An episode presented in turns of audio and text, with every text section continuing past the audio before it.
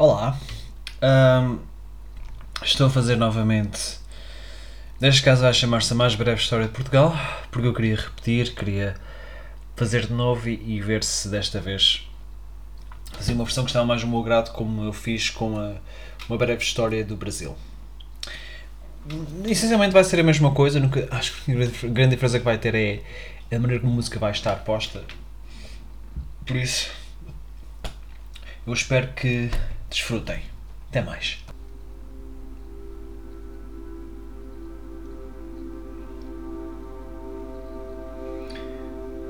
Para entendermos ah, a origem do nome Portugal, temos que perceber a sua etimologia, que é o termo dado para qualquer ah, ah, para a exploração da história, epistemologia e evolução, etimologia é o seu significado. A palavra Portugal deriva do topónimo romano celta, Portos Cale. Cala ou Caliac ou Caliac era o nome de uma divindade celta e o nome de um antigo povoado situado na foz do Rio Douro, atual Vila Nova de Gaia, que desagura o Oceano Atlântico a norte do que é agora Portugal.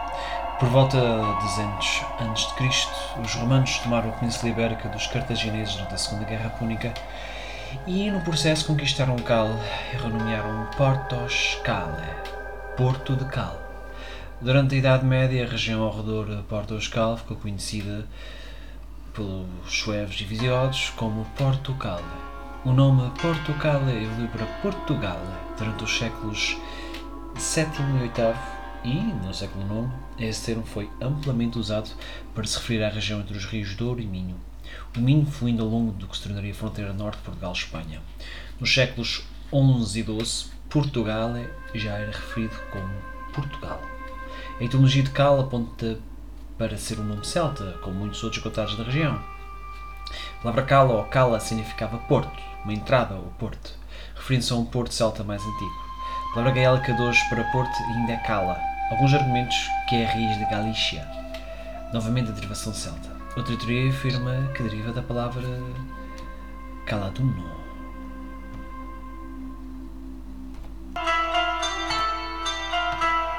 Mas passamos então para o monumento da história. Por isso vamos ainda antes aos romanos. Perceber qual a pré-história. né? E a pré-história de Portugal está inserida na Ibéria pré-histórica. A região do atual Portugal é habitada por humanos desde cerca de 400 mil anos atrás, quando Homo heidelbergensis entrou na área. O fóssil humano mais antigo encontrado em Portugal é o crânio de Aroeira 3 H. heidelbergensis, com 400 mil anos. Descoberto na Gruta de Aroeira em 2014. Mais tarde, os Neandertais percorreram o norte da Península Ibérica e um dente foi encontrado na caverna nova do Columbeira, na Extremadura. O Homo sapiens sapiens chegou a Portugal há cerca de 35 mil anos e espalhou-se rapidamente por todo o país. Tribos pré-celtas habitaram Portugal, deixando uma marca cultural notável. Os Sainites desenvolveram uma linguagem escrita, deixando muitas estelas que se encontram principalmente no sul de Portugal. No início do primeiro milénio antes de Cristo, várias ondas celtas invadiram Portugal da Europa Central e se misturaram com as populações locais para formar vários grupos étnicos diferentes, com muitas tribos. A presença celta em Portugal é rastreável, em linhas gerais, através de evidências arqueológicas e linguísticas.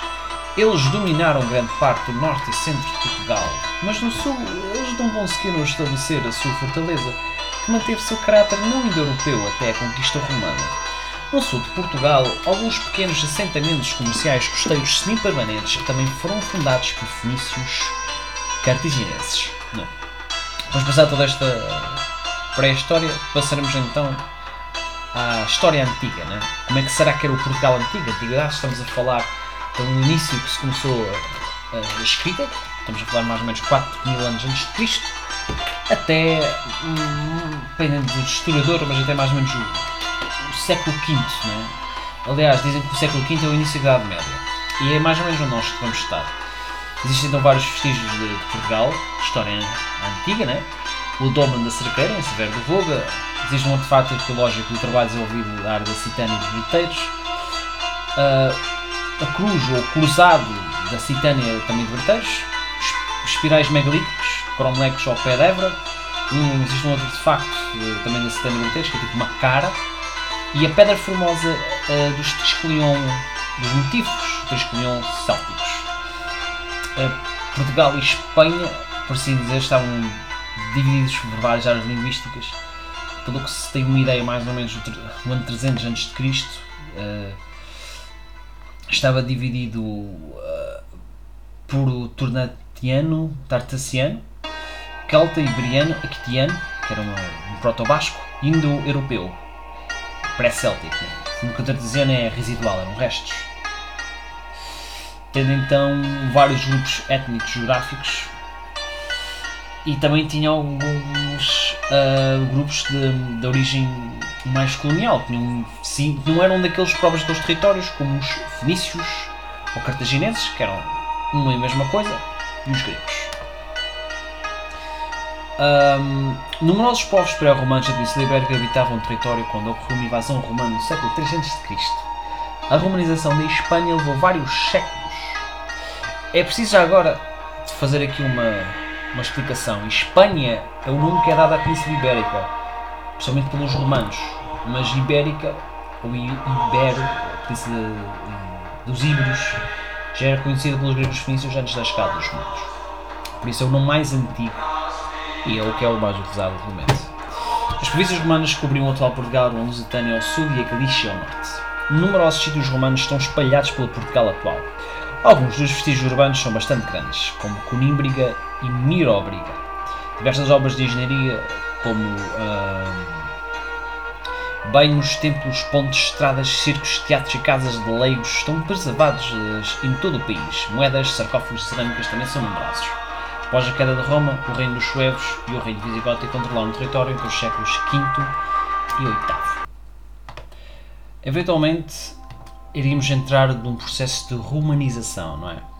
Que se pode ser dividido na conquista romana da Espanha e a própria fusão cultural, não é? Porque existe a conquista terrena, mas também existe a conquista cultural das, uh, de Roma em relação à Espanha, que, como já disse, é a Península Ibérica.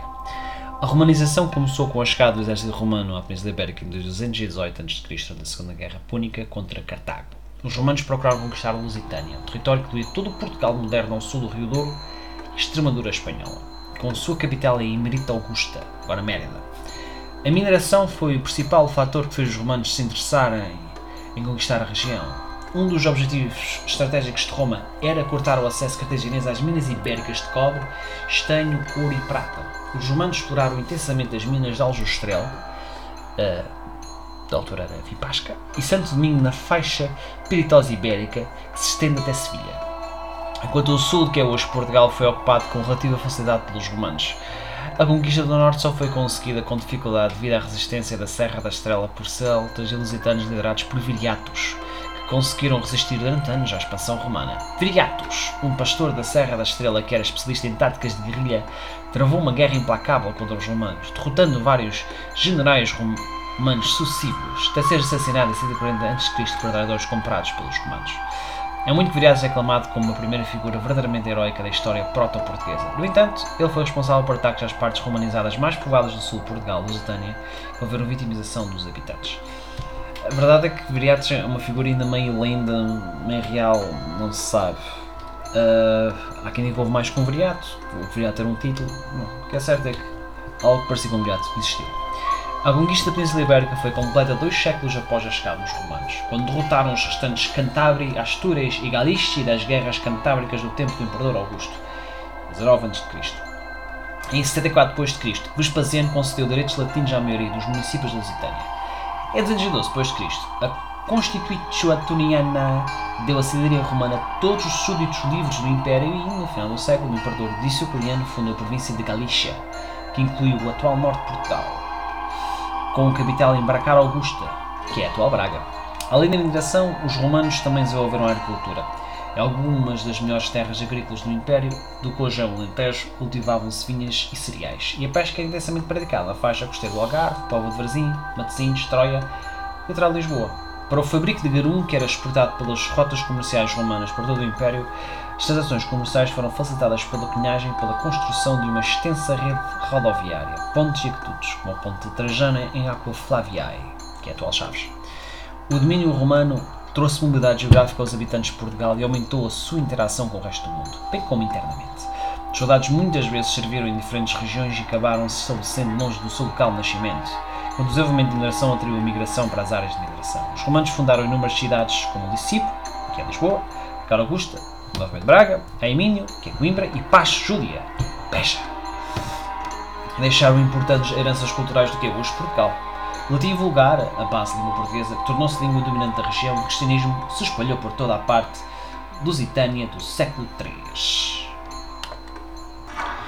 Pronto. Eventualmente, apesar da consolidação do Império Romano, outros povos viriam tentar conquistar, não, é? em parte por causa que talvez desde o século II ou III uh, depois de Cristo que Roma tem sofrido ataques. E entre os povos que invadiram Portugal foram os germanos. Em 409, com o declínio do Império Romano, a Península Ibérica foi ocupada por tribos germânicas que os romanos chamavam de bárbaros. Em 411, com um contrato de federação com o Imperador Honório, muitas dessas pessoas se estabeleceram na Espanha. Um grupo importante foi formado pelos suevos e vândalos da Galícia, que fundaram o reino suevo com capital em Braga. Vieram a dominar também Raimínio, que é Coimbra, e havia visigodos para o sul. Os suevos e os visigodos foram as tribos germânicas que tiveram presença mais duradoura dos territórios correspondentes ao Portugal moderno, como em outras partes da Europa Ocidental. Houve um declínio acentuado da vida urbana durante a Idade das Trevas. As instituições romanas desapareceram com as invasões germânicas, com exceção das organizações eclesiásticas, que foram fomentadas pelos suevos do século V e adotadas pelos visigodos posteriormente. Embora os suevos visigodos fossem inicialmente seguidores do helenismo e do priscilianismo, adotaram o catolicismo nos habitantes locais. São Martinho de Braga foi um evangelista particularmente influente desta época. Em 429, os visigodos moveram-se para o sul para expulsar os alanos e vândalos e fundaram o reino com a capital em Toledo. A partir de 470, o conflito entre os suevos e os visigodos aumentou. Em 585, o rei visigótico Diovigildo conquistou Braga e anexou a Galícia. A partir dessa época, a Península Ibérica foi unificada sob o reino visigodo. É preciso só esclarecer uma coisa. Visigótico e visigodo, da minha opinião, são uma e a mesmíssima coisa. Só que visigótico é o termo mais aproximado da língua original do povo visigótico. Já visigodo é o mais próximo da nossa língua e aquilo, se calhar, para ser mais próximo latim que os portugueses, os portugueses, os hispanos, galécios, lusitanos, entenderiam e romanos da altura. Com os visigodos instalados no reino recém-formado, surgiu uma nova classe que era desconhecida na época romana, a nobreza desempenhou um papel social e político enorme na Idade Média. Foi também sobre os visigodos que a Igreja começou a desempenhar um papel muito importante dentro do Estado. Como os visigodos não perderam latim com a população local, eles tiveram que confiar nos bispos católicos para governar o sistema romano de governo. As leis estabelecidas durante a monarquia visigótica foram assim elaboradas por concílios de bispos e o clero começou a emergir como uma classe de alto escalão. Isto é, do Império Romano, apesar de haver, claro, o Pontífice Máximo, eh, isto é o chefe da Igreja, que era o próprio Imperador, e de facto haver muita presença e a fé sempre teve, sempre teve presente uh, da história da Europa e da humanidade em geral. Mas aqui como estamos a falar um pouco da Europa e aquilo que eu conheço só posso falar nisso, mas certamente também foi muito desenvolvido em todos os povos, sendo as comunidades sempre houve uma necessidade de, de religião, de um líder espiritual, é eles sempre tiveram-se um pouco separados do que era o estado e vida pessoal no cidadão. E a partir daqui, como os visigodos pronto, do género, pá, faz lá isso, ou o gajo da fé. Os gajos da fé aproveitaram. Fizeram bem, acho eu. E chegamos a uma época bastante interessante. Porque este não seria o único povo. Os germanos, não seria ponto de vista dos romanos, foi invadir, que era Portugal. A Península Ibérica uh, teve vários nomes, não é verdade? Como disse, a Península Ibérica, não é? Uh, Espanha, e existe mais um terceiro nome. Existe outros, mas existe mais um terceiro nome importante. Era Andalus. E oficialmente algumas pessoas assim chamaram, talvez desde 711 a 868. Mas quem é o Al-Andalus? Quem é o povo que deu este nome? Bem, para começar, temos que ir um bocadinho mais atrás, né? e até um bocadinho fora da Europa. Pronto, durante o califado do califa Romiada Al-Walid I, comandante berber Tariq Ibn Ziyad liderou uma pequena força que desembarcou em Gibraltar a 30 de abril de 711, ostensivamente para intervir em uma guerra civil visigótica. Estamos a falar de, de, povos que estavam ou na África ou na Ásia, principalmente na África, uh, e califada, ou califa, ou califado, é exatamente um reino ou um império, uh, mas de qual de crença muçulmana. Aqui estes povos já tinham ligação muito forte entre, digamos, a religião e o Estado, já antes, no tempo romano, não havia assim tanto. Um, após uma vitória decisiva sobre o rei Roderick da Batalha de Guadalete em 19 de julho de 711, Tariq ibn Ziyad, acompanhado pelo governador árabe Musa ibn Nusayr de Ifriqiya, trouxe a maior parte do reino visigótico sob a ocupação muçulmana em uma campanha de 7 anos. A resistência visigótica a esta invasão foi ineficaz, embora os cercos fossem necessários para saquear algumas cidades. Isso ocorre em parte porque a população visigoda dominante é estimada em apenas 1 a 2% da população total. Por um lado, diz-se que este isolamento foi um instrumento de governo razoavelmente forte e eficaz. Por outro, é altamente centralizado à medida em que a derrota do exército real deixou toda a terra aberta aos invasores.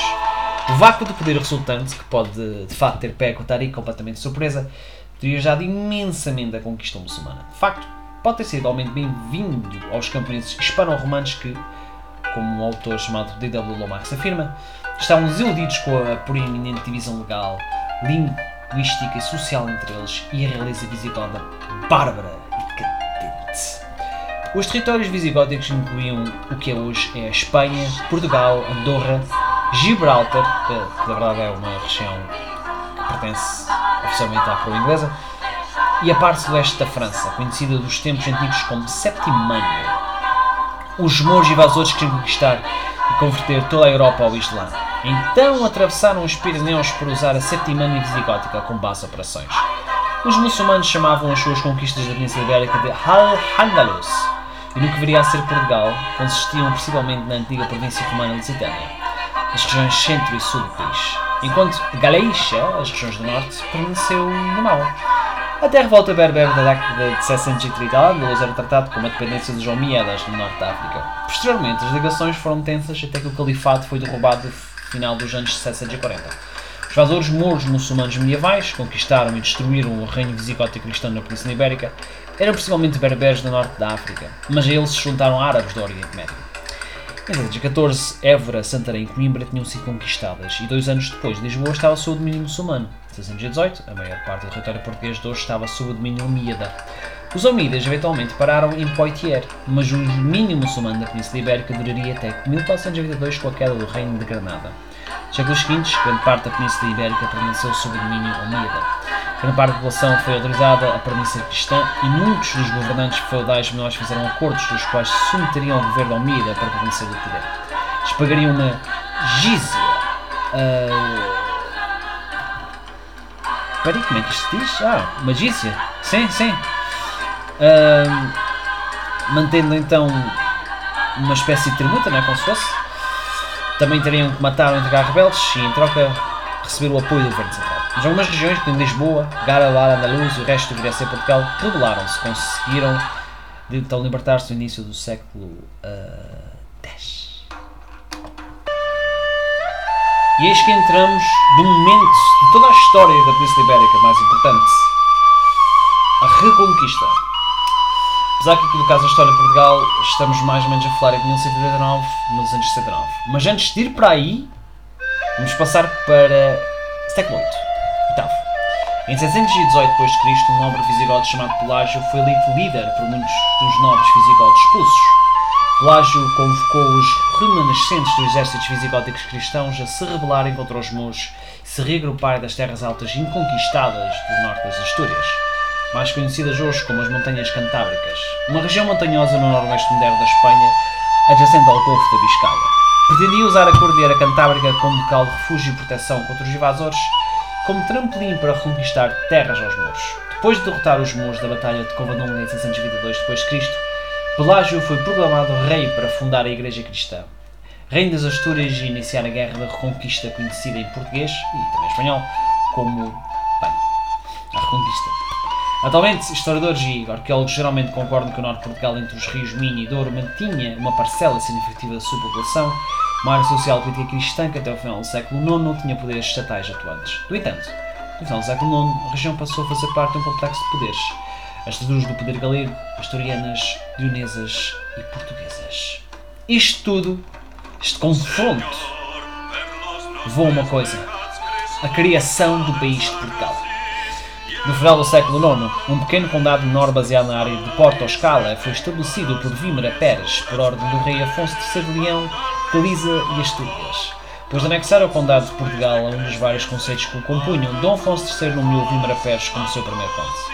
Desde o domínio do conde Diogo Fernandes, o conselho aumentou em dimensão e importância e, a partir do século X, com o conde Gonçalo Mendes como Magnus Dux Portugalício, grão-duque dos portugueses, os condes portugueses passaram a usar o título de duque, indicando importância e território ainda maiores. A região ficou conhecida simultaneamente como Portucala, Portugala e Portugália, o Condado de Portugal.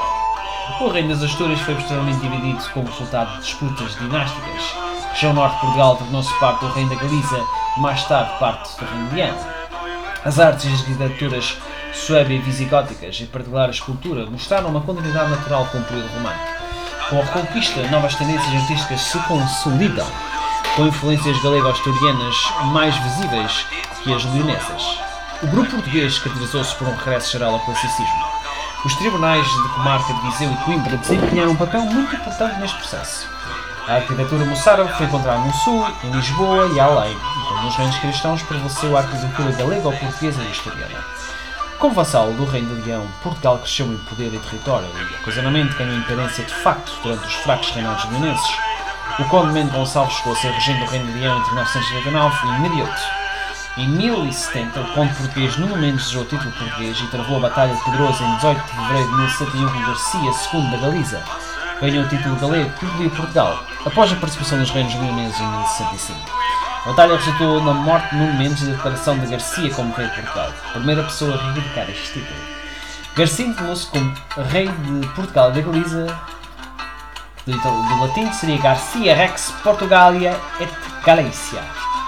Os irmãos de Garcia, Sancho II Castelo e Afonso VI de Leão, também uniram e anexaram o reino de Garcia em 1071. Concordaram em dividi-lo entre si, no entanto, Sancho, Sancho foi morto por um nobre no ano seguinte. Afonso tomou Castelo para si e Garcia recuperou o seu reino de Portugal e Galiza. Em 1063, Afonso VI reinou todo o poder e, a partir de 1067, dominou-se Imperador Totios Hispânia, Imperador de toda a Espanha. Quando o Imperador morreu, a coroa foi deixada para sua filha Urraca, quando sua filha legítima Teresa herdou o Condado de Portugal. Em 1025, Portugal rompeu com o Reino de Galiza. Seus territórios, constituídos militarmente por serras, chanecas e florestas, eram limitados a norte pelo Rio Minho e a sul pelo Rio Madeira. Então, este início de independência levaria então à fundação do Reino de Portugal. No final do século XI, o cavaleiro burgonhês Henrique tornou-se conde de Portugal e defendeu a sua independência, fundindo o Condado de Portugal e o Condado de Coimbra. Seus esforços foram auxiliados por uma guerra civil que se alastrou entre Leão e Castelo e distraiu os seus inimigos. O filho de Henry, Afonso, ou de Henri, Afonso Henriques, assumiu o controle do Conselho após a sua morte. A cidade de Braga, o centro católico não oficial da Península Ibérica, enfrentou novas concorrências de outras regiões. Senhores das cidades de Coimbra e Porto lutaram com Braga do Clero, com a Braga do Clero e exigiu a independência do condado reconstituído. Portugal traz a sua origem nacional 24 de junho de 1128, data da Batalha de São Américo. Afonso proclamou-se Príncipe de Portugal após esta batalha e em 1139 assumiu o título de Rei de Portugal. Em 1143, o Reino de Leão o reconheceu como Rei de Portugal pelo Tratado de Zamora. Em 1169, o Bulo Papal Manifestos por Bátum do Papa Alexandre III reconheceu oficialmente Afonso I como Rei. Após a Batalha de São Mamede, a primeira capital de Portugal foi Guimarães, da qual governou o primeiro rei. Mais tarde, quando Portugal já era oficialmente independente, governou a partir de Coimbra. Isto então ajudou a manter a afirmação de Portugal. E aqui a história de Portugal situa-se mais ou menos de 1969 a 1415. O Algarve, a região mais meridional de Portugal, foi finalmente conquistada aos mouros em 1249. E em 1255 a capital mudou para Lisboa. A vizinha Espanha não completaria a sua conquista até 1492, quase 250 anos depois. As fronteiras terrestres de Portugal foram notavelmente estáveis, estáveis para o resto da história do país. A fronteira com a Espanha permaneceu quase inalterada desde o século XIII. O Tratado de Windsor, de 386, criou uma aliança de Portugal e Inglaterra que permanece em vigor até hoje. Desde os primeiros tempos, a pesca e o comércio exterior têm sido as principais atividades económicas. Uh, eu acho que antes de acabar, só queria referir que caso quem estejam interessados, quer saber que foi o plágio, podem encontrar um monumento dele em Covadonga. Ele venceu a Batalha de Covadonga e iniciou a revista cristã da Península Ibérica uh, dos Mouros Islâmicos. Portugal deixaria então a Idade Média para trás. Iniciaria a exploração naval, que seria a criação do Império Português.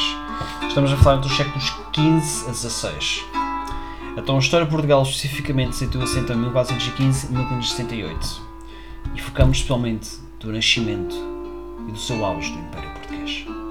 Então, nos séculos XV e XVI, Portugal tornou-se uma potência europeia líder que se equiparou com Inglaterra, França Espanha, em termos de influência económica, política e cultural. Embora não dominante dos assuntos europeus, Portugal tinha um extenso império comercial colonial em todo o mundo, apoiado por uma poderosa talassocracia.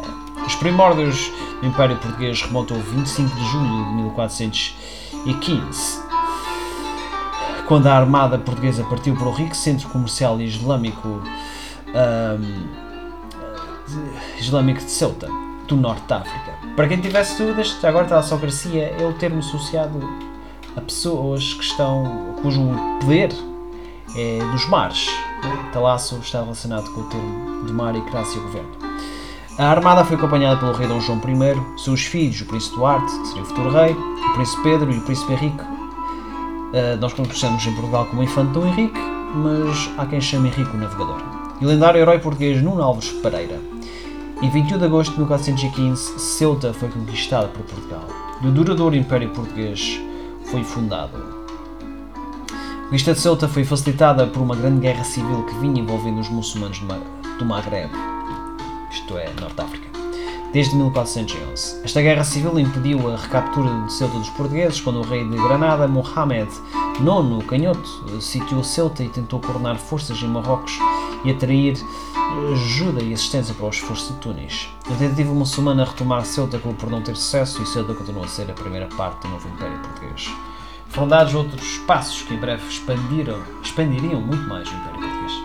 Em 1918, dois capitães do infante Henrique, João Gonçalves Arco e Tristão Vaz Teixeira, foram levados por uma tempestade para uma ilha a que chamaram Porto Santo, em agradecimento pelo seu resgate no naufrágio. Em 1919, João Gonçalves Arco desembarcou da Ilha da Madeira Deshabitada Madeira foi colonizada pelos portugueses em 1420. Entre 1427 e 1431, a maior parte dos Açores foi descoberta e essas ilhas desabitadas foram colonizadas pelos portugueses em 1425. As expedições portuguesas podem ter tentado colonizar as Ilhas Canárias já em 1336, mas a coroa de Castela só pôs qualquer reivindicação portuguesa sobre elas. Castela começou sua própria conquista das Canárias em 1402. Castela expulsou os últimos portugueses das Ilhas Canárias em 1459 eles acabariam se tornando parte do Império Espanhol. Em 1434, Gilianos passou pelo Cabo Bujador, ao sul de Marrocos, já marcou o início da exploração portuguesa da África. Antes deste evento, muito pouco se sabia da Europa sobre o que havia além do Cabo. No final do século XIII e início do século XIV, aqueles que tentaram se aventurar por lá se perderam, o que deu origem a lendas de monstros marinhos. Alguns contratempos ocorreram. Em 1436, as Canárias foram oficialmente reconhecidas como castelhanas pelo Papa. Antes eram reconhecidas como portuguesas. No 1433, os portugueses foram derrotados numa expedição militar a Tanger. Esses contratempos não impediram os portugueses de prosseguir seus esforços exploratórios. No 1488, na pequena ilha de Arguim, na costa da Mauritânia, um importante castelo foi construído para funcionar como feitoria, ou interposto comercial, para o comércio com o interior da África. Alguns anos antes, foi trazido para Portugal o primeiro ouro africano que contornou as caravanas árabes atravessavam o Saara. Algum tempo depois, as caravelas exploraram o Golfo da Guiné, o que levou à descoberta de várias ilhas desabitadas: Cabo Verde, São Tomé, Príncipe e Annobon. Em 13 de novembro de 1960, o infante Henrique, o navegador, morreu. Ele tinha sido o principal patrão da exploração marítima por Portugal. Imediatamente após a sua morte, a exploração caducou. O patrocínio de Henrique mostrou que os duques podiam ser obtidos com o comércio que seguiu à descoberta de novas terras. Assim, pela exploração recomeçou, os comerciantes privados abriram caminho na tentativa de estender as rotas comerciais mais abaixo da costa africana. Na década de 1960, navios mercantes portugueses chegaram à Costa do Ouro. Em 1961, os portugueses capturaram Tanger. Após anos de tentativas, 11 anos depois, foi construída a fortaleza de São Jorge da Mina, na cidade de Elmina, na Costa do Ouro, no Golfo da Guiné. Cristóvão Colombo zarpou a bordo da frota de navios que levavam materiais e equipes de construção para Elmina em dezembro de 1961 em 1983 e o cão chegou e explorou o Rio Congo. Ora, uma das maiores conquistas marítimas para Portugal foi a descoberta da rota marítima para a Índia. e o que aconteceu a seguir levaria para o Tratado de Tordesilhas. Em 1484, Portugal rejeitou oficialmente a ideia de Colombo de chegar à Índia a partir do oeste, porque era considerado inviável. Alguns historiadores afirmam que os portugueses já haviam feito cálculos bastante precisos sobre o tamanho do mundo e, portanto, sabiam que navegar para o oeste para chegar às Índias exigiria uma jornada muito mais longa do que navegar para o oeste. No entanto, isso continua a ser debatido. Assim começou uma disputa de longa duração que acabou resultando na assinatura do Tratado de Tordesilhas com Castela de 1494. O tratado dividiu o novo mundo, em grande parte desconhecido, atualmente entre portugueses e castelhanos, ao longo de uma linha meridiana norte-sul de 370 léguas, equivale a 1760 km ou 1100 milhas, a oeste das ilhas de Cabo Verde, com todas as terras a leste pertencentes a Portugal, todas as terras a oeste de Castela. Toda esta jornada deveria então, ao, para alguns, querido e heróico vasta gama a tracar em Kerala, na Índia. Com a expedição além do Cabo de Boa Esperança por Bartolomeu Dias em 1487, a riqueza da Índia ficou agora acessível. De facto, o cabo leva o nome de promessa de um rico comércio com o leste. Entre 1498 e 1501, Pedro Barcelos e João Fernandes Lavrador exploraram a América do Norte. Ao mesmo tempo, Pedro da Covilhã chegou à Etiópia por terra. Basta Cão partiu para a Índia e chegou a Calcuta 20 de maio de 1498, regressando em glória a Portugal no ano seguinte. O Mosteiro dos Jerónimos foi construído dedicado à descoberta da rota para a Índia. No final do século XV, Portugal expulsou alguns judeus sefarditas locais, juntamente com os refugiados que vieram de Castelo e Aragão depois de 1492. Além disso, muitos judeus foram convertidos à força ao catolicismo e permaneceram como convertidos. Muitos judeus permanecem secretamente judeus em perigo de perseguição pela Constituição portuguesa. Em 1916, 3 mil cristãos novos foram massacrados em Lisboa.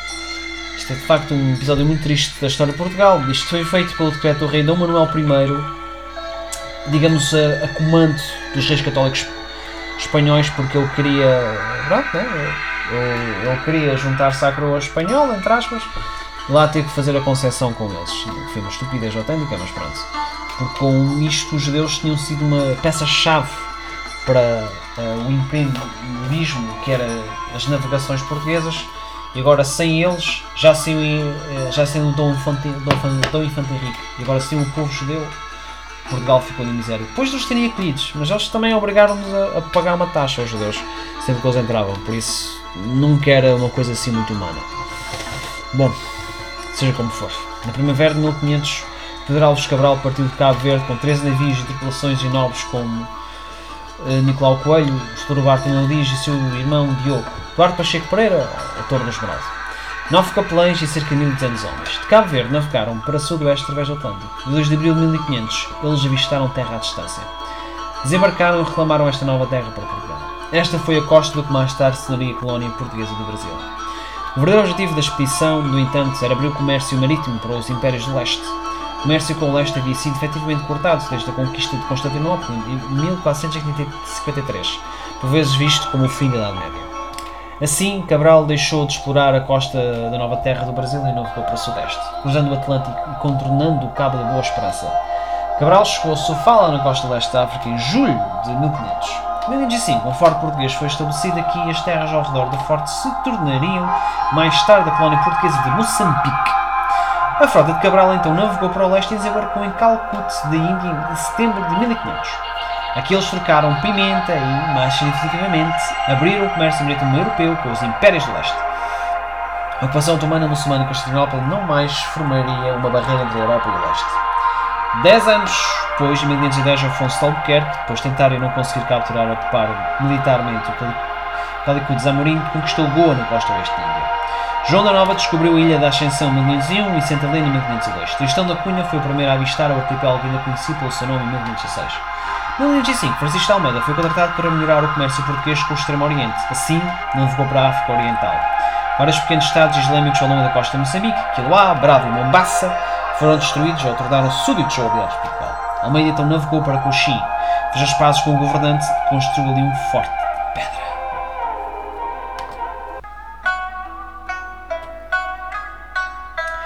O Império Português ainda não caiu.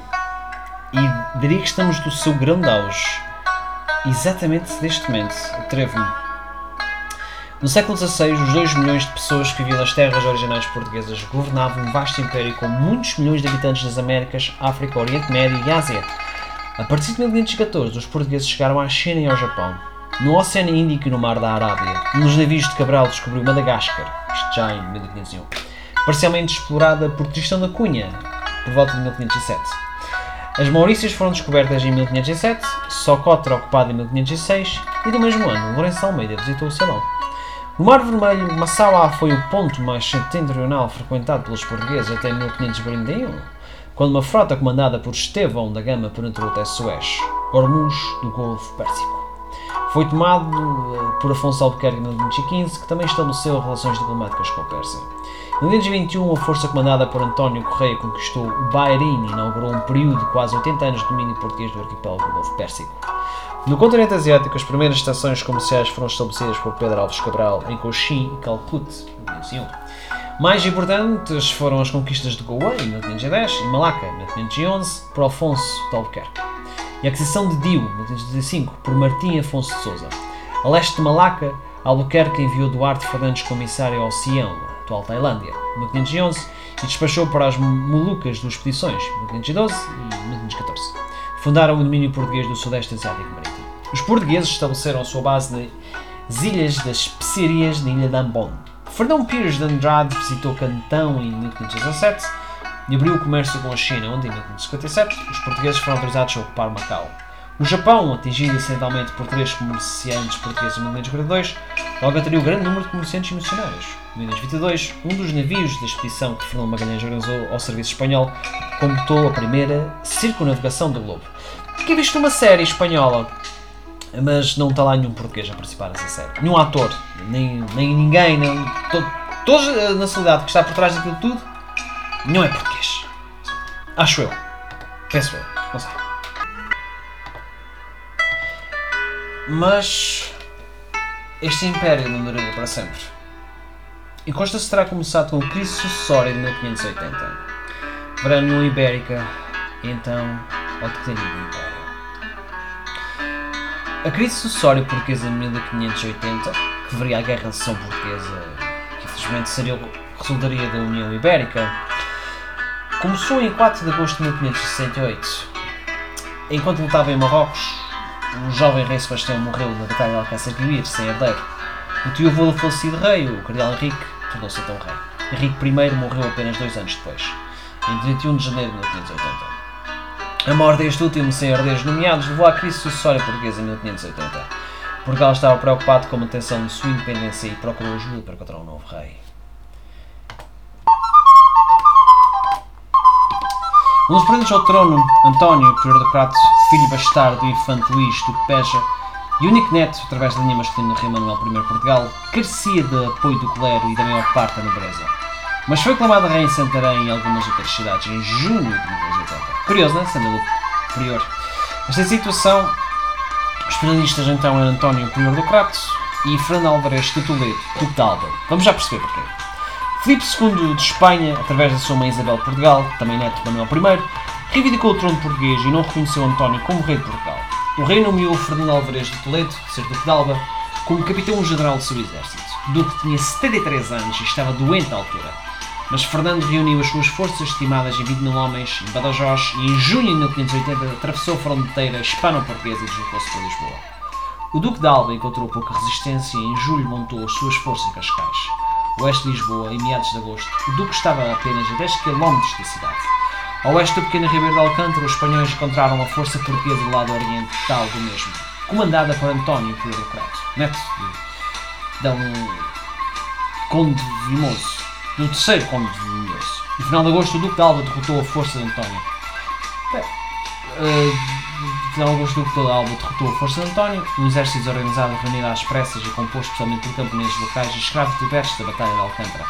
Esta batalha terminou como vitória decisiva para o exército espanhol, tanto em terra como no mar. Dois dias depois, o Duque de Alba capturou Lisboa e em 25 de março de 1831, Filipe II da Espanha foi coroado rei de Portugal e tomado como Filipe I. Se abriu o caminho para Filipe criar uma união ibérica abrangente da Península Ibérica sob o domínio espanhol. Obtendo então a coroa portuguesa. Filipe recompensou o Duque de Alba com os títulos de primeiro vice-rei de Portugal em 18 de julho de 1580 e condestava de Portugal em 1581. Com esses títulos, o Duque de Alba representou o monarca espanhol em Portugal e foi o segundo na hierarquia apenas depois do rei Filipe em Portugal. Ele manteve os dois títulos até a sua morte em 1582. Os, os impérios português e espanhol ficaram sob o único governo, mas a resistência do espanhol a Portugal não chegou ao fim. O aristocrata resistiu nos Açores até 1583 continuou a procurar ativamente recuperar o trono até a sua morte em 1525. Investidores afirmaram ser Dom Sebastião em 1584, 1525, 1525 e 1528. O sebastianismo, o mito de que o jovem rei voltará a Portugal e um dia de neblina, prevaleceu até os tempos modernos.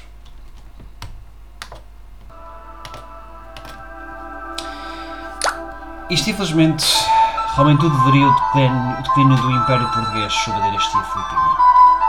Após o século XVI, Portugal viu gradualmente a sua riqueza e influência diminuir. Portugal era oficialmente um Estado autónomo, mas na realidade o país estava em união pessoal com a coroa espanhola de 1580 e 1640. O Conselho de Portugal manteve-se independente na medida em que foi uma das unidades administrativas-chave da monarquia castelhana. Legalmente, em igualdade de condições com o Conselho das Índias, a união das duas coroas privou Portugal de uma política externa separada e os inimigos da Espanha tornaram-se inimigos de Portugal. A Inglaterra era aliada de Portugal desde o Tratado de Windsor, em 1386, mas a guerra entre Espanha e Inglaterra levou a uma deterioração das relações com o mais antigo aliado de Portugal e à perda de Hormuz em 1622. 1525 e 1663, a guerra luso-holandesa levou a invasões de muitos países da Ásia e à competição por interesses comerciais do Japão, África e América do Sul. Em 1624, os holandeses tomaram Salvador, capital do Brasil. Em 1630, eles tomaram Pernambuco, no norte do Brasil. Um tratado de 1654 devolveu Pernambuco ao controle português, no entanto. Tanto os ingleses como os holandeses continuaram a aspirar a dominar tanto o comércio de escravos do Atlântico quanto o comércio de especiarias com o extremamente. A intrusão holandesa do Brasil foi duradoura e problemática para Portugal. Os holandeses capturaram todo o litoral, exceto da Bahia e grande parte do interior dos estados contemporâneos da Bahia. Sergipe, Alagoas, Pernambuco, Pariba, Rio Grande do Norte e Ceará. Enquanto corsários holandeses saquearam navios portugueses dos oceanos Atlântico e começando com uma grande operação militar hispano-portuguesa em 1625. Essa tendência foi revertida nas suas bases para a recuperação das áreas remanescentes controladas pelos holandeses. As outras áreas menores e menos desenvolvidas foram recuperadas em etapas liberadas da militaria holandesa das duas décadas seguintes da resistência local e expedições portuguesas. Após a dissolução da União Ibérica em 1640, Portugal restabeleceria a sua autoridade sobre alguns territórios perdidos do Império Português.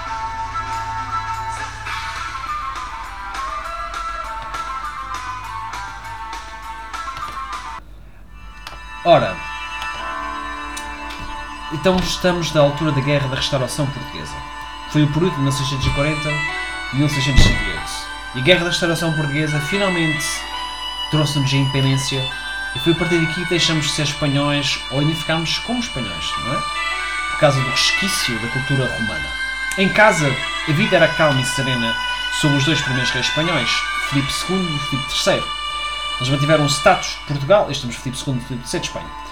Uh, deram excelentes posições de nobres portugueses às cortes espanholas e Portugal manteve uma lei, moeda e governo português. Foi mesmo proposta a mudança de capital espanhola para Lisboa. Mais tarde, Filipe IV tentou fazer Portugal uma província espanhola e os novos portugueses perderam o poder. Por causa disso, além da tensão geral das finanças do plano espanhol como resultado da Guerra dos 30 anos, o Duque de Bragança, um dos grandes fidalgos nativos e descendentes de uh, tão Portugal como João IV em 1 de dezembro de 1640 e uma guerra de independência contra a Espanha foi lançada. Os governadores de Ceuta não aceitaram o novo rei. Em vez disso, eles mantiveram a fidelidade a Filipe IV e à Espanha. No século uh, no século XVI, uh, muitos portugueses emigraram para o Brasil. A partir de 1709, João V proibiu a imigração, pois Portugal havia perdido uma população considerável de sua população. O Brasil foi levado a um vice-reino. E as famas entramos numa nova era. A Era Pombalina. Isto significa da história de Portugal de 1640 a 1777. E estamos a falar do triunfo político de Sebastião José de Carvalho e Melo, primeiro Marquês de Pombal. Em 1783, Sebastião Melo, filho talentoso de um escudeiro lisboeta, iniciou carreira diplomática como embaixador português em Londres e mais tarde em Viena. A rainha regente de Portugal, Mariana da Áustria, gostava de, de Melo e depois de que sua primeira esposa morreu, ela arranjou o segundo casamento do viúvo de Melo com a filha do marechal de campo austríaco Leopoldo Joseph, conde von Daun. O rei João V de Portugal, no entanto, não ficou satisfeito e chamou Melo de volta para Portugal em 1649. João V morreu no ano seguinte e seu filho José I de Portugal foi coroado. Ao contrário de seu pai, José V gostava de, de Melo e, com a aprovação de Mariana, nomeou Melo como ministro das Relações Exteriores. À medida que a confiança do rei em de Melo aumentava, ele lhe confiava mais controle do Estado. Em 1755, Sebastião de Melo foi feito primeiro-ministro. Impressionado com o sucesso económico britânico que testemunhou enquanto embaixador, implementou com sucesso políticas económicas semelhantes em Portugal.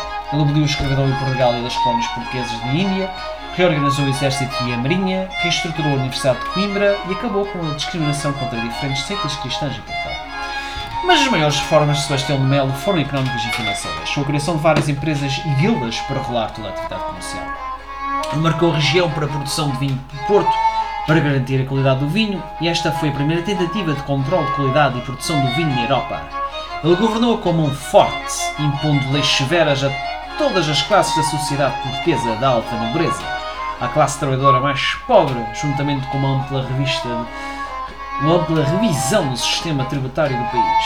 Essas reformas lhe renderam inimigos das classes altas, especialmente da alta nobreza, que o desprezava como uma revista social. O desastre caiu sobre Portugal da manhã de 1 de novembro de 1955, quando Lisboa foi atingida por um violento terremoto com uma magnitude estimada da escala Richter de 9. A cidade foi arrasada pelo terremoto e o subsequente tsunami e incêndios. De Mel sobreviveu por um golpe de sorte e também debarcou da reconstrução da cidade, com a sua famosa frase: E agora? Enterramos os mortos e alimentamos os vivos. A verdade é esta: o sismo de Lisboa foi, da verdade, o maior triunfo ou o maior golpe de sorte para o Marquês de Pombal.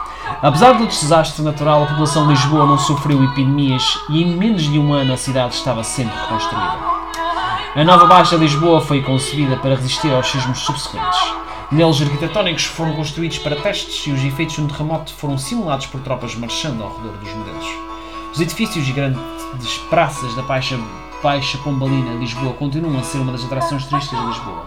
Representam as primeiras estruturas resistentes a sismos do mundo. Sebastião de Mel deu também um importante contributo para o estudo da sismologia, concebendo um inquérito que foi enviado a todos os freguesias do país. Após o terremoto, José I deu ainda mais poder ao seu primeiro-ministro. Sebastião de Mel tornou-se um ditador poderoso e progressista à medida que, se deu, que seu poder crescia, seus inimigos aumentavam, aumentavam em número, e disputas amargas com a alta nobreza tornaram-se frequentes.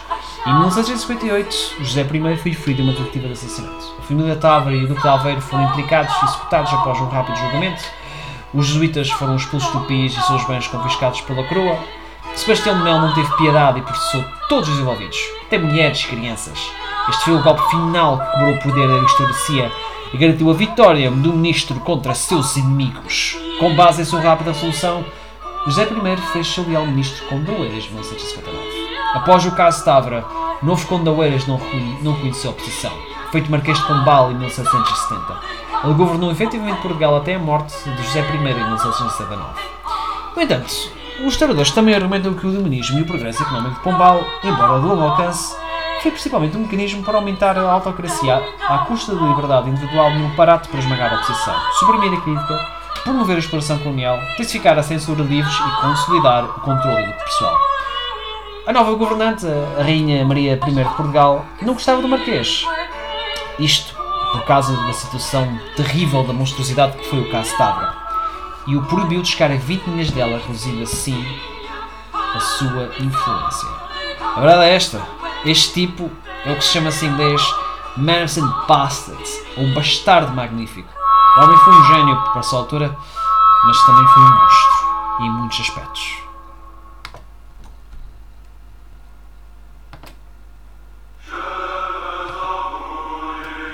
Passamos então por uma situação um bocadinho uh, deslocada, mas deslocada. Que é a invasão de Espanha liderada por portugueses em 1707 associada à Guerra de Sucessão Espanhola. Em 1707, como parte da Guerra de Sucessão Espanhola, um exército conjunto português, holandês e britânico, liderado pelo Marquês de Minas, António Luís de Souza, conquistou Madrid e clamou o arquiduque Carlos da Áustria como Rei Carlos III de Espanha. Ao longo do caminho para Madrid, o exército liderado pelo Marquês de Minas conseguiu conquistar Cidade Rodrigo e Salamanca. Mais tarde, no ano seguinte, Madrid foi conquistada pelas tropas espanholas leais aos portos. Agora vamos falar de uma guerra que eu acho muito estudada, que é a Guerra Fantasma que está associada à invasão espanhola de Portugal em 1762. Em 1782, a França e a Espanha tentaram instar Portugal a aderir ao, a aderir a, bem, ao compacto, ao pacto da família de Bourbon, alegando que a Grã-Bretanha se tornara demasiado poderosa devido aos seus sucessos da Guerra dos Sete Anos. Uh, José I recusou-se a aceitar e sustentou que a sua aliança em 1704 com a Grã-Bretanha não era uma ameaça. Na primavera de 1762, tropas espanholas e francesas invadiram Portugal do norte até o Douro, enquanto uma segunda coluna patrocinava o cerco de Almeida. Capturava a cidade e começava a avançar sobre Lisboa. A chegada de uma força de tropas britânicas do exército português comandado pelo Conde de Lippe, bloqueando o avanço franco-espanhol e empurramos de volta para a fronteira após a Batalha de Valência de Alcântara. O Tratado de Paris de 1773, a Espanha concordou em envolver Almeida a Portugal. Mas infelizmente Portugal irá entrar numa série de crises do século XIX. Neste caso, estamos a falar de duas etapas da história de Portugal. Uma de 1767 e 1834 e outra a partir de 1934 e 1910. Em 1810, em 1907, peço desculpa, Portugal recusou a exigência de Napoleão Bonaparte de aderir ao sistema continental de embarque contra o Reino Unido. Seguiu-se uma invasão francesa sob o comando do general Junot Lisboa foi capturada em 8 de dezembro de 1807.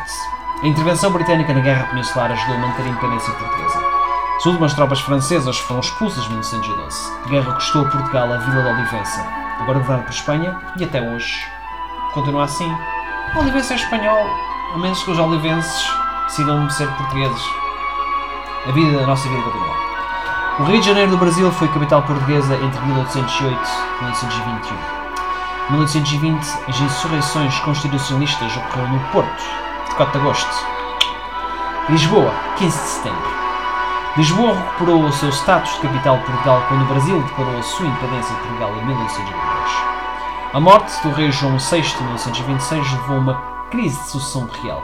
Uma coisa curiosa, João VI para alguns não foi considerado como um rei oficial porque foi sempre regente durante a existência de vida da sua mãe, Dona Maria I.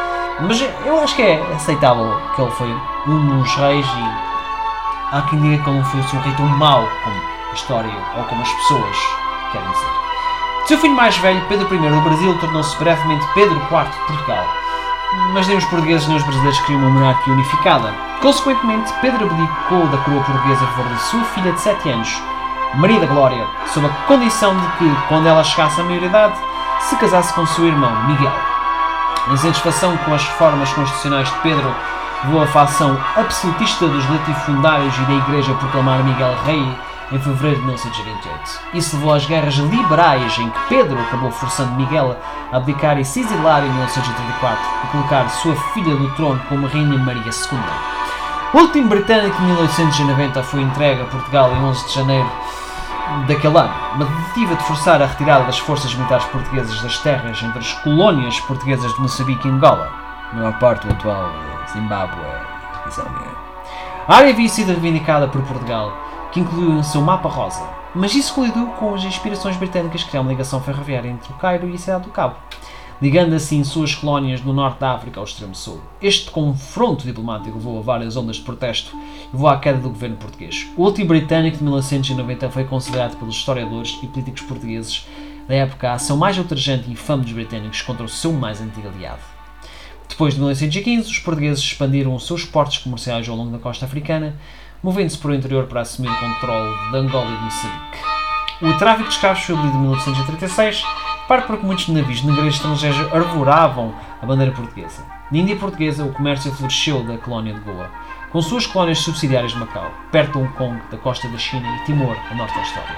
Os portugueses introduziram com sucesso o catolicismo em língua portuguesa e suas colónias, enquanto a maioria dos colónios continua a seguir para o Brasil.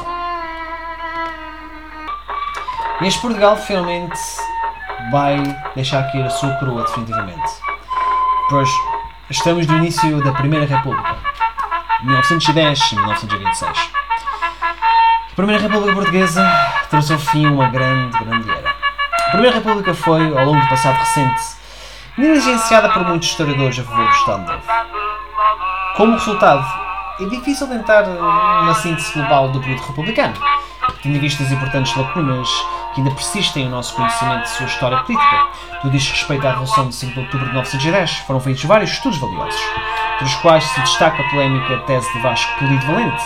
Este historiador postulava o caráter jacobino e urbano da Revolução levada a cabo pelo Partido Republicano Português, o PRP, afirmava que o PRP tinha transformado o regime republicano numa ditadura de facto. Esta visão colide com uma interpretação mais antiga da Primeira República como um regime progressista, cada vez mais democrático, representava um claro contraste com a ditadura de António Oliveira Salazar. Qual era o papel de religião desta República? A Primeira República foi intensamente anticlerical. Era secularista e seguia a tradição liberal de desestabilizar o poderoso papel que a Igreja Católica já teve. O historiador Stanley Payne destaca a maioria dos republicanos assumiu a posição de que o catolicismo era o inimigo número um do ridiculismo individualista da classe média e deve ser completamente quebrado como fonte de influência em Portugal. Sob a liderança de Afonso Costa, ministro da Justiça, a revolução atingiu imediatamente a Igreja Católica. As igrejas foram saqueadas, os conventos foram atacados e o clero foi perseguido. Mal se instalou o governo provisório, começou a dedicar toda a sua atenção a uma política antirreligiosa, apesar da desastrosa situação económica. Em 10 de outubro, Cinco dias após a inauguração da República, o novo governo decretou a supressão de todos os conventos, mosteiros e ordens religiosas. Todos os moradores de instituições religiosas foram expulsos e os seus bens confiscados. Os jesuítas foram forçados a perder a sua cidadania portuguesa. Uma série de leis e decretos anticatólicos sucederam em rápida sucessão. Em 3 de novembro foi aprovada uma lei legalizando o divórcio e em seguida havia leis para reconhecer a legitimidade dos filhos nascidos fora do casamento. Autorizar a cremação, secularizar cemitérios, suprimir o ensino religioso às escolas e proibir o uso da batina. Além disso, o toque dos sinos das igrejas para sinalizar os horários de culto foi submetido a certas restrições e a celebração pública de festas religiosas foi suprimida. O governo também interferiu no funcionamento dos seminários, reservando-se o direito de nomear professores e determinar currículos. Toda esta série de leis da autoria de Afonso Costa, culminando a Lei de Separação entre Igreja e Estado, foi aprovada em 20 de abril de 1911. Mas qual é foi o segundo projeto feito pela Primeira República? a sua Constituição. Uma Constituição republicana foi aprovada em 1911, inaugurando um regime parlamentar com poderes presidenciais reduzidos e duas câmaras de parlamento. A República provocou importantes fraturas da sociedade portuguesa, nomeadamente da população rural essencialmente monárquica, dos sindicatos e da Igreja. Mas o PRP teve que suportar a secessão de seus elementos mais moderados. Formaram partidos republicanos conservadores como o Partido Evolucionista e a União Republicana. Apesar dessas divisões, o PRP, liderado por Afonso Costa, manteve seu domínio a grande parte devido a uma marca de política clientelista herdada da monarquia. Em vista dessas táticas, várias forças da oposição foram obrigadas a recorrer à violência para aproveitar os frutos do poder. São poucos os estudos recentes sobre esse período de existência da República, conhecido como a Antiga República. No entanto, deve-se consultar um ensaio de Vasco Polido Valente, de 1997, assim como a tentativa de estabelecer o contexto político, social e económico feita por M. Vila Verde Cabral, em 1988. O PRP via a inclusão da Primeira Guerra Mundial como uma oportunidade única para atingir um conjunto de objetivos. Por fim, as ameaças gêmeas de invasão espanhola de Portugal da ocupação estrangeira das colónias africanas e, a nível interno, criaram um consenso nacional em torno do regime, mesmo em torno do partido. Eu acho que uma das partes que fez com que a República triunfasse foi o facto da má gestão das colónias, que inspirou o telejuíno português.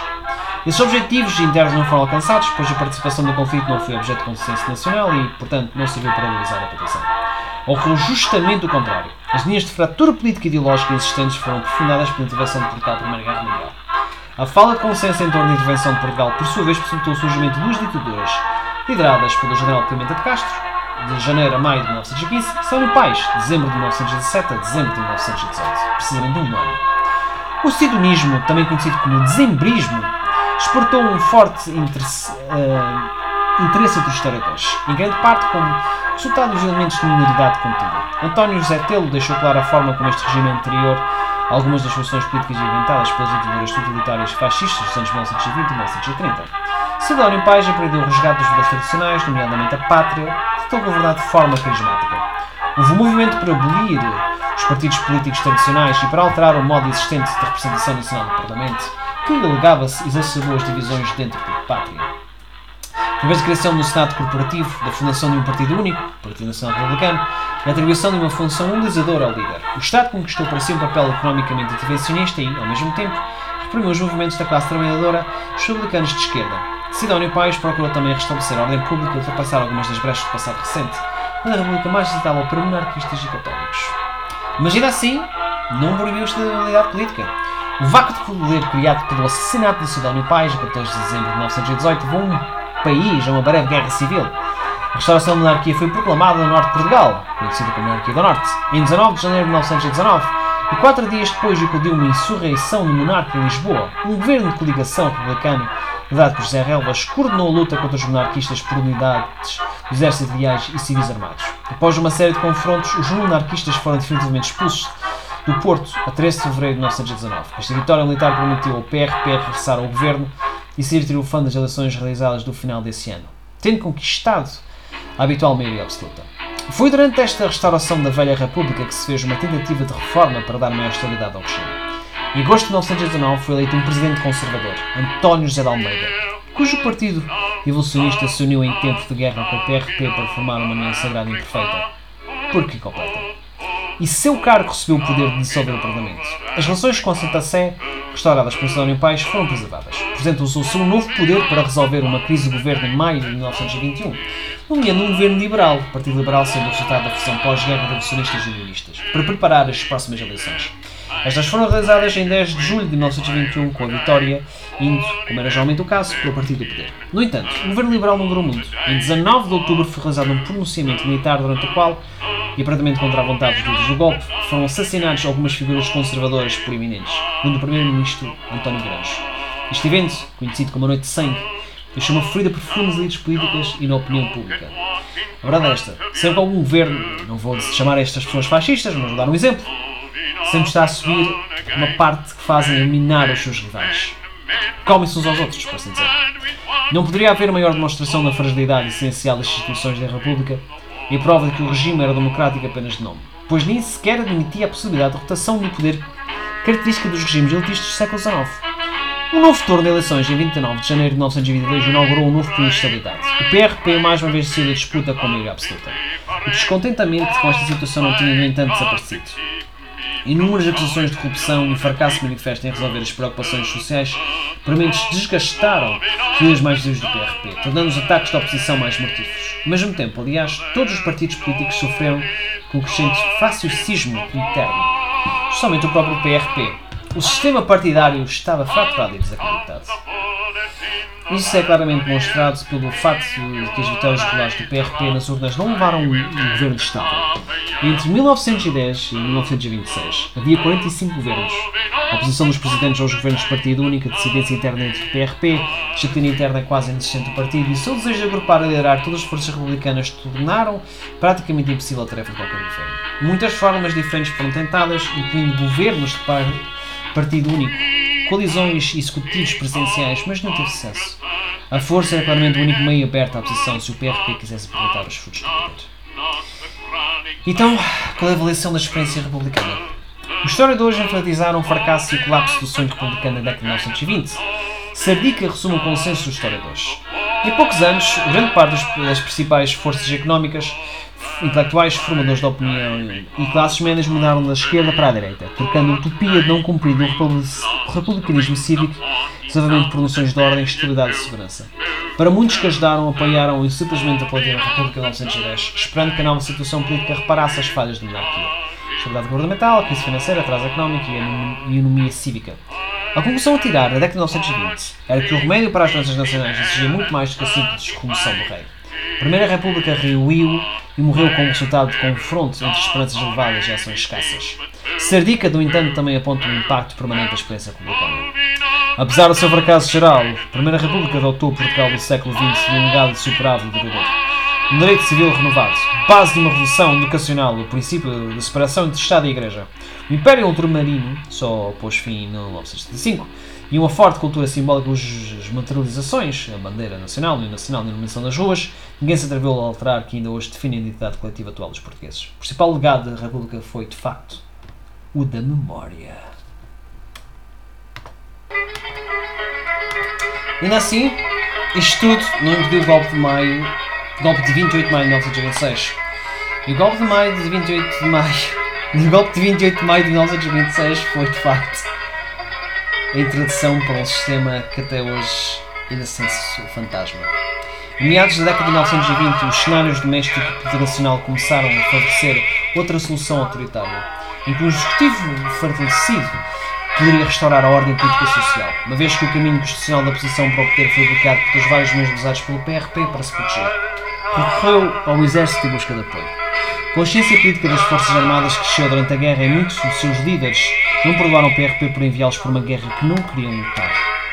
Pareciam representar para as forças conservadoras o último bastião da ordem contra o caos que mal o país. Foram estabelecidos vínculos entre figuras conservadoras e militares, que acrescentaram as suas próprias demandas políticas e corporativas já já à complexa equação. O golpe de Estado de 28 de maio de 1926 contou com o apoio da maioria das unidades do exército e até da maioria dos partidos políticos.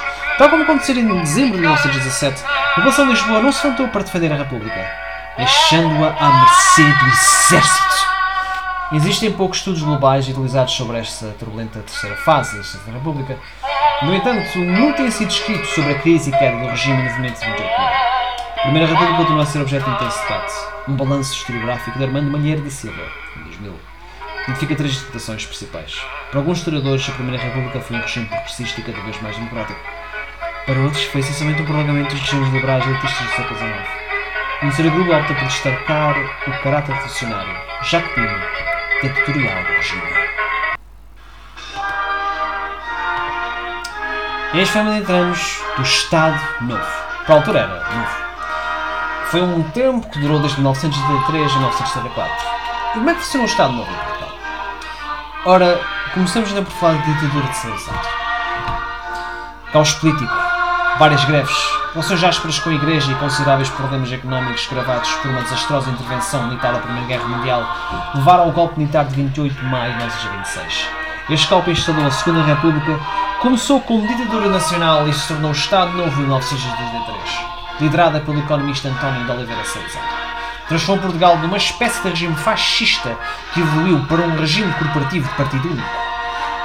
Portugal, embora neutro, ajudou informalmente os nacionalistas da Guerra Civil Espanhola, que durou entre 1936 e 1939. A política de Salazar no pós-guerra foi proporcionar um certo nível de liberalização na política, em termos de oposição organizada com mais liberdade de imprensa. Os partidos da oposição foram quebrados até certo ponto, mas também controlados, limitados e manipulados, com o resultado de que se dividiram em fações ainda formaram a oposição livre. Portugal combateu da Primeira Guerra Mundial, mas já não da Segunda. Ou pelo menos é o que se acredita. Ora, como é que era da Segunda Guerra Mundial? Portugal era oficialmente neutro da Segunda Guerra Mundial, mas da prática Salazar colaborou com os britânicos e bateu-lhes borracha em tuxtênio. No final de 1943, ele permitiu que os aliados estabelecessem bases aéreas dos Açores para combater os submarinos alemães. Além disso, Salazar ajudou a Espanha a evitar o controle alemão. No entanto, como tuxtênio era um produto importante de Portugal, também foi vendido para a Alemanha até junho de 1954, quando a ameaça de um ataque alemão a Portugal era inimiga. Salazar trabalhou para recuperar o controle de Timor-Leste depois que os japoneses o conquistaram. Além disso, ele emitiu vários milhares de refugiados judeus durante a guerra. Apesar que este foi mais o, o consul de, de Verdeja, institucionalmente, que fez isto. Lisboa, mantendo ligações aéreas com a Grã-Bretanha e os Zoá, tornou-se um foco de espiões de vários partidos de guerra e serviu de base para a Conjuntura Internacional de Distribuição de Suplementos de Socorro aos prisioneiros de guerra. E aliás, eu peço desculpa dar voltar ao som anterior, quando Salazar descobriu que Aristides fez isso, deixou-lhe a vida e Aristides acabou morrendo da, pobreza. Mas, mas ainda hoje é lembrado. Mas existe uma verdade. As guerras mundiais acabaram por levar a um problema com as colónias que tinham origem do poder europeu. E Portugal não seria diferente. Em 1961, o exército português estava envolvido numa ação armada em sua colónia de Goa contra uma invasão indiana, uh, no caso da Operação Bijá. As operações resultaram na derrota portuguesa e na perda das colónias na Índia. Movimentos de independência também se tornaram ativos na Angola portuguesa, Moçambique português e Guiné portuguesa, começando a Guerra Colonial Portuguesa. Cerca de mil, 122, uh, cerca de 122 mil africanos morreram no conflito. Portugal, durante este período, nunca foi um pária, tendo sido membro fundador da Organização do Tratado do Atlântico Norte, a OTAN, ou NATO, Organização para a Cooperação e Desenvolvimento Económico, OCDE, e da Associação Europeia do Comércio Livre EFTA. Para desta, morreram imensa gente, tanto de todos os lados. Bom, como se acontece qualquer guerra. Após a morte de Salazar em 1970, sua substituição por Marcelo Caetano deu uma certa esperança de que o regime se viraria a primavera mercedista. No entanto, as guerras coloniais da África continuaram, os presidentes políticos permaneceram encarcerados, a liberdade de associação não foi restaurada, a censura foi apenas ligeiramente aliviada e as eleições permaneceram rigidamente controladas. O regime manteve seus traços característicos: censura, corporativismo, economia de mercado dominada por um punhado de grupos económicos, vigilância contínua e intimidação de diversos setores da sociedade por meio de uma, política, uma polícia política de técnicas de medo, com prisão arbitrária, perseguição política e até assassinatos de insurgentes anti-regime. Esta situação com o ataque das colónias eventualmente levaria à instalação da que é chamada e do que vemos atualmente ser República. Começou a partir de 1974 até o presente. Como é que era a política deste futuro novo regime. Se pode ser dividido entre mais ou menos dois períodos históricos, processo relacionado em curso.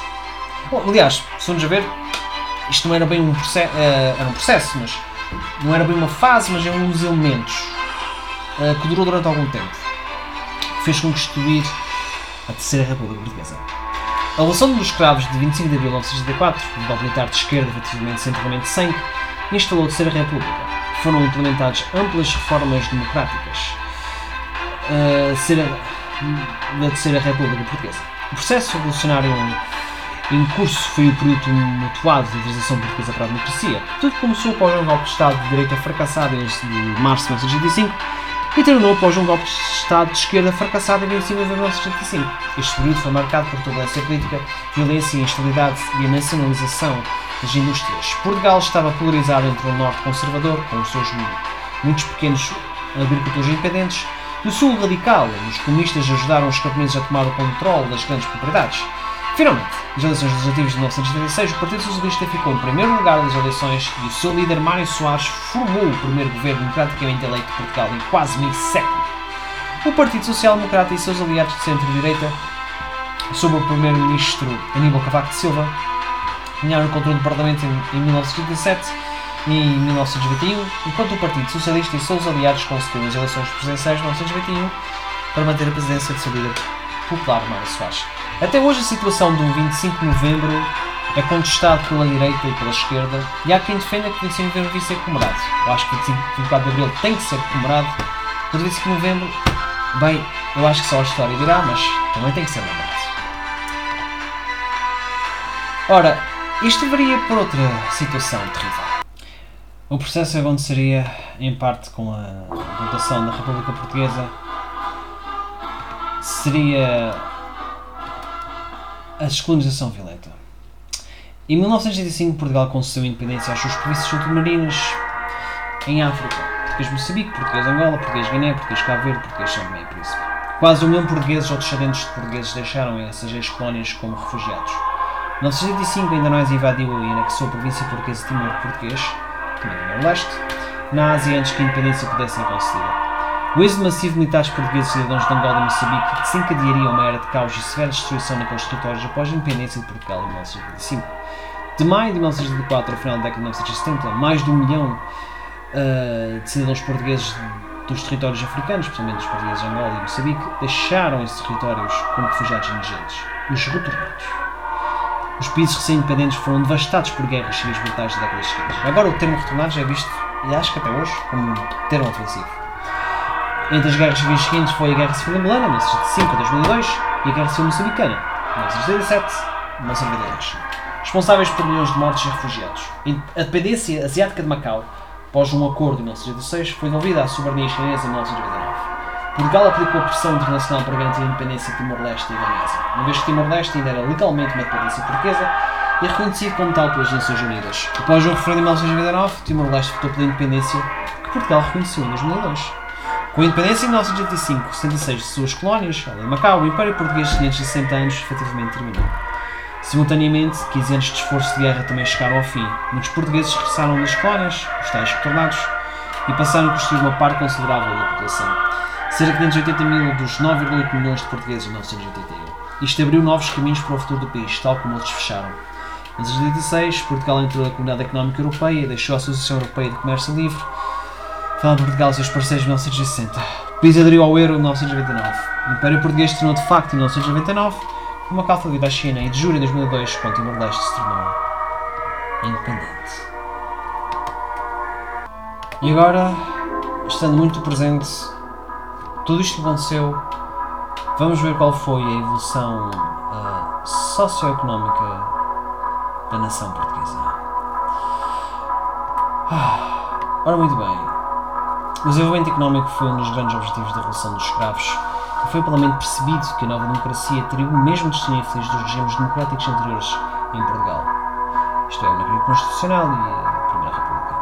Se, como eles, não conseguisse proporcionar o desenvolvimento económico e padrões de vida dignos para os seus cidadãos. Em relação à Europa Ocidental, Portugal permaneceu estagnado e, portanto, pobre e subdesenvolvido durante a maior parte do Estado Novo. Regime, parlamentos de 30 anos, mas a modernização da economia e o desenvolvimento do país começaram nos últimos anos do regime, com um período de forte crescimento de 1961 em 1973. No entanto, o fosso de Portugal e a maioria da Europa Ocidental ainda era abismal em meados da década de 1970. Globalmente, a Terceira República deu continuidade ao crescimento inicial da década de 1960, que foi marcada por um grande desenvolvimento socioeconómico, paralelamente até o início dos anos 2000. O PIB per capita aumentou 50% da média CE 12 em 1970 para 70% em 2000. Que, no entanto, um, representa uma abordagem aos padrões uh, de vida da Europa Ocidental sem precedentes dos séculos anteriores. Concomitante ao desenvolvimento económico, a Terceira República também destinou grandes melhorias em saúde, educação, infraestrutura, habitação e bem-estar. No entanto, a partir de 2019, Portugal não convergiu com as economias mais avançadas da Europa Central e do Norte, uma vez que a economia está estagnada desde o início dos anos 2000. Para compreender o desfazamento económico de Portugal, vale a pena notar que, globalmente, a economia portuguesa hum, dos séculos que se seguiram ao fim dos descobrimentos e nem a monarquia constitucional, de 1984 1910, nem a Primeira República, de 1910 a 1926, foram capazes de colocar o país no caminho de estabilização e desenvolvimento. Enquanto António Oliveira Salazar conseguiu disciplinar as finanças públicas portuguesas da década de 1930, as três primeiras décadas do regime do Estado Novo foram também marcadas por uma relativa estagnação e de subdesenvolvimento. Enquanto o mundo ocidental desfrutava de forte crescimento económico, Portugal ficou para trás. Como tal, em 1960, o PIB per capita português era apenas por 38% da média da CE12 e Portugal era um dos países mais atrasados da Europa. No entanto, as coisas começaram a mudar do final do Estado Novo. A partir do início da década de 1960, Portugal entrou num período de forte uh, crescimento económico. E modernização estrutural, devido à liberação da economia e à ascensão de uma nova elite, que era desenvolvimentista, tecnocrática e politicamente liberal. Como expressão dessa abertura económica, em 1960 Portugal era um dos países da EFTA, Estados-membros fundadores. Esse período de crescimento notável permitiu que o PIB per capita português atingisse 56% da média e a C12 de 1973. No início da década de 1970, o governo de Marcelo Caetano preparou algumas bases para um estado de bem-estar social, que na verdade só foi construída após a Revolução de 25 de abril de 1934, com reformas da saúde, reforma Gonçalves Ferreira, educação, reforma Veiga Simão. No entanto, a nova riqueza adquirida a partir do crescimento de 1960 a 73 foi distribuída de forma desigual e a década de 1960 também foi marcada pela imigração em massa.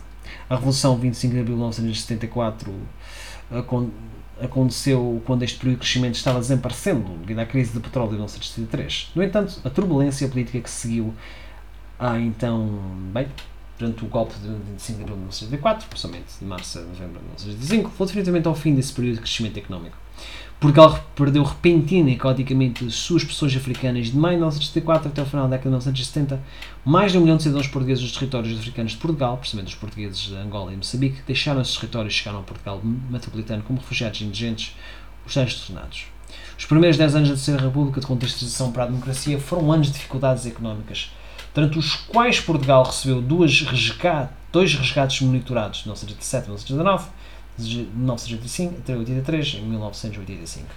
No entanto, apesar de uma crise geral de 1983 a 1985, houve alguns anos de crescimento económico muito alto e foram decretadas reformas que permitiram melhorar os padrões de vida e o nível de desenvolvimento, como a construção de um verdadeiro regime de previdência social, de saúde universal cobertura e a continuidade do processo de ampliação do acesso à educação. Em 1985, Portugal saiu do segundo resgate do FMI em 1986 o país entrou da Comunidade Económica Europeia e saiu da EFTA. O forte crescimento económico foi retornado. O crescimento de muitas das principais empresas produtoras de Portugal e da União Europeia os fundos estruturais de coesão foram as principais forças de um novo período de crescimento económico robusto e desenvolvimento socioeconómico que duraria agora com uma cor da crise por volta de 1992 e 1994, até o início dos anos 2000. 1991, o PIB per capita ultrapassou o nível de 1973, relativo à CE, e em 2000 atingiu 70% da média do E12, o que, no entanto, constituiu uma aproximação aos padrões de vida da Europa Ocidental de 100% dos séculos antes dessa. No entanto, a economia está estagnada desde o início dos anos 2000, em torno da adesão ao euro, e foi duramente atingida pelos efeitos da grande recessão. A dívida pública, historicamente abaixo ou em média da Europa e da Alemanha, saltou de 108% do PIB de 2007 para 126% em 2012, foi um dos fatores que resgate de 78 bilhões de euros monitorados pelo FMI e UE de 2011 a 2014. O crescimento económico foi retomado em meados da década de 2010. Alguns indicadores podem ser fornecidos para ilustrar o desenvolvimento socioeconómico que Portugal viveu da Terceira República. O PIB per capita português situava-se em 54% da média dos países do Norte e Centro da Europa em 1985, acima de 38% em 1960. Devido ao notável crescimento dos anos 1960 e início dos anos 1970. Mais ou menos o nível foi 10 anos depois, devido à crise, quando passou de 55% em 1985 para 60% praticamente sem precedentes em 2000. Em 1970 havia 94 médicos por 100 mil habitantes, enquanto em 1990 eram 281 e em 2011 eram 405. Em 1970 a taxa de mortalidade infantil em Portugal foi de 55,5 mil nados vivos, em França foi 18,2. A taxa de mortalidade infantil caiu para 10,9 em 1990 e 2,5 em 2010. Na época era uma das mais baixas do mundo. Em 1970, apenas 37% dos partos eram realizados em estabelecimentos oficiais de saúde, enquanto em 1985 esse número havia subido para 96% e em 2000 estava próximo de 100%. Segundo um analista político, quase todos os dados de saúde transportam Portugal do ser mundo para o primeiro em duas décadas. Em 1970, apenas 3,8% dos adolescentes estavam matriculados no ensino médio. Esse número subiu para 28% em 1990, 59% em 2000 e 100% em 2010. A taxa de analfabetismo era de 26% em 1970, em comparação, a Espanha era de 9%, e desceu para 11% em 1995% em 2010. Na habitação, ocorreram grandes melhorias. Em 1970, apenas 47% das famílias tinham abastecimento de água encanada e 16% tinham acesso à eletricidade. Dados históricos mostram que em 1991, 86% dos domicílios tinham água encanada e 98% tinham acesso à eletricidade. E pronto, chegamos à conclusão da história de Portugal. Certamente uh, estamos aqui mais ou menos nos anos 90, temos quase uh, bem, três décadas, por assim dizer, não é? que, que aconteceu. Como sabem, nos anos 2000 foi a altura que entramos de, do euro e sofremos bastante com isso. 2010, o que se lembra especialmente foi a situação dos incêndios. 2020 e tais foi a, grande queda que tivemos do turismo, não é? 2010 e tal foi também quando implementamos muitos sistemas do turismo, que talvez partido pós 2012, sobre o turismo cultural.